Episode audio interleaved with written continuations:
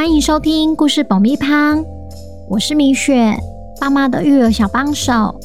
这是一个适合全家大小的 Podcast 频道，每周在这里分享一则有趣的故事，跟着小朋友一起冒险，一起学习。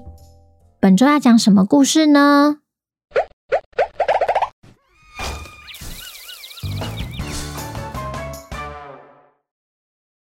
听故事前，请先订阅故事爆米花的频道，这样每周就能准时收听精彩的故事哦。如果你在 Apple Podcast 或 Spotify 上收听的话，请帮我们留五星评价，也推广给身边的亲朋好友们。本集故事要感谢新竹的俊俊，谢谢你一直以来对故事爆米花的支持，也恭喜俊俊成为本周的故事主角。小朋友，你们好啊！今天我们要来听听破案专家汪汪侦探寻找重要线索的故事。汪汪侦探在旅馆的房间里，试图解读一个奇怪的声音，究竟他们能不能顺利破解它呢？本周的故事叫《听不懂的密码》，作者米雪。准备好爆米花了吗？那我们开始吧。汪汪侦探半夜睡到一半，被房间里越来越大声的噪音给吵醒。福奇忍不住下床，循着房间四周，仔细寻找噪音的来源。最后终于发现，声音是从浴室的水管传上来的。在他随意敲几下排水孔之后，噪音变得又快又急。他意会到，这不是单纯的噪音。可能是下面传来的敲打声。福奇大喊：“莱西，赶快把桌上的纸笔拿来！”“哦，好。”“但你要纸笔干嘛？”“我想把这个声音记下来。”“你刚也听到它的速度变快了吧？肯定不是一般的噪音。该不会跟那个逃走的神秘人物有关系吧？如果真的是的话，那可是天大的好消息！就在福奇将声音记录下来的时候，他突然想起在图书馆打工时发生的小插曲。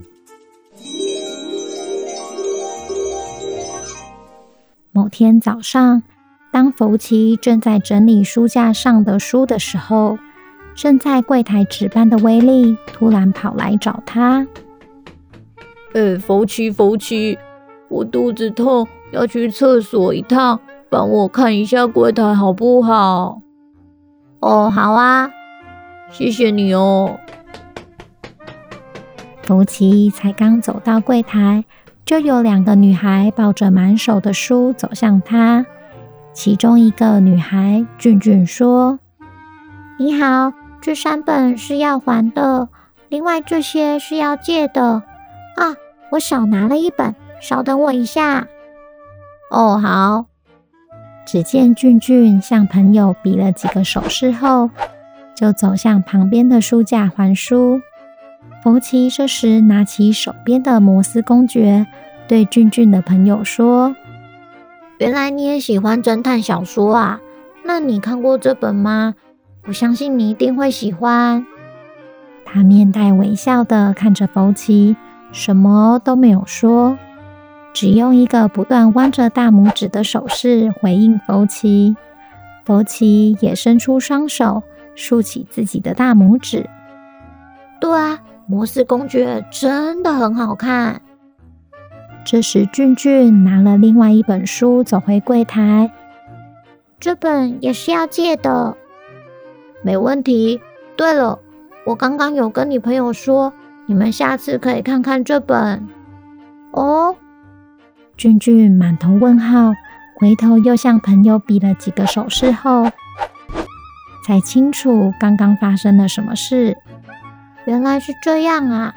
我朋友刚刚只是想要跟你说谢谢，但他完全不知道你在说什么。啊？我以为他竖起大拇指是在称赞摩斯公爵。其实他从小就听不见，所以只能用手语来沟通。啊，不好意思，我一时太兴奋，没有发现，所以就噼里啪啦讲了一堆。没关系，我刚刚已经跟他说了，你推荐他看《摩斯公爵》，他对你说谢谢。等他看完这些书后，接下来就会看那本。从那天起，福奇就体会到语言就像是一种密码，只有在正确解读的情况下，才能揭晓答案。那是弗奇第一次认识手语，第一次见识到原来不开口也可以互相沟通。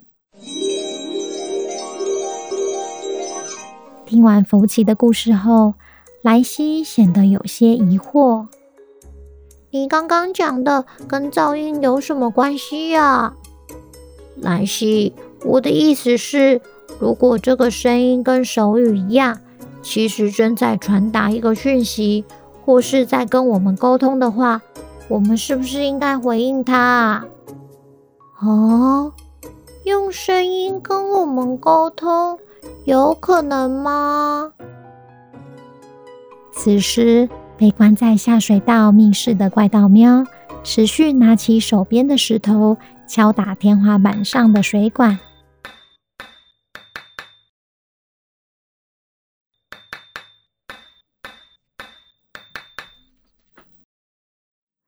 可恶！刚刚上面明明传来的一些声音，怎么又没了？难道没有人知道摩斯密码了吗？就这样，汪汪侦探已经察觉到房间里的噪音并不单纯，但他们万万没料到，原来那是怪盗喵的求救讯号。福奇。那我们应该要回敲什么啊？王国里谁敢作乱，就别怪汪汪侦探。下集汪汪侦探又会解开什么谜题呢？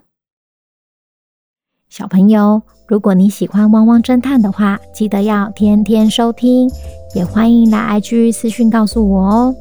那今天的故事就到这边，我们下周见，拜拜。